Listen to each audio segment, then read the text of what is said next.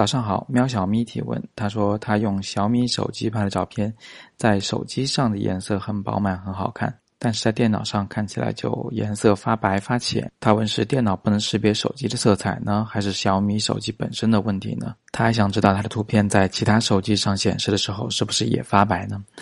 那喵小咪的问题几乎每个人都遇到过，简单来说有两个方面的原因。第一个方面是我在色彩管理课里面反复强调的，手机相机和电脑屏幕的制作工艺不同，成本不同，对色彩的显示能力也就不同，显示出来的色彩千差万别，几乎是肯定的，只是有没有被你发现而已。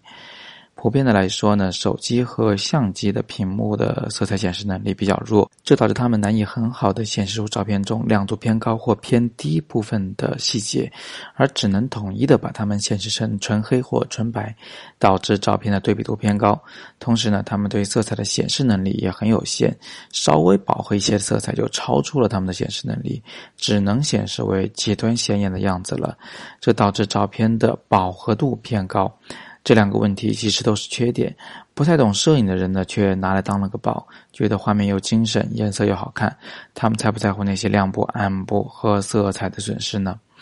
第二个方面的原因可以说是厂商在将错就错，手机和相机厂商当然对这些情况了如指掌，但他们发现这种效果特别受老百姓欢迎之后，就干脆把屏幕继续做成了高对比度、高饱和度的样子来讨人喜欢。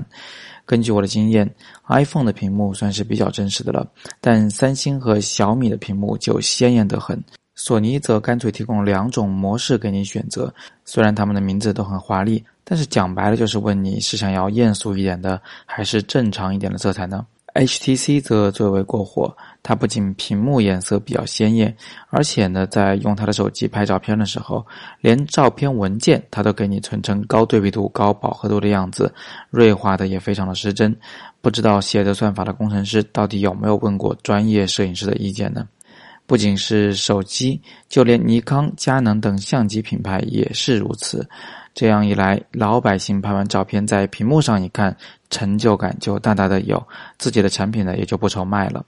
不过电脑屏幕就相对要中允的多，虽然每个品牌每个型号的屏幕色彩还是千差万别，但至少没有人敢做的像手机和相机屏幕那么离谱。于是，当手机和相机屏幕上看着颜色鲜艳的照片放到电脑上来观看的时候，就都会显得惨淡一些，对比度低一些，颜色灰一些。事实上呢，也是相对的要真实一些。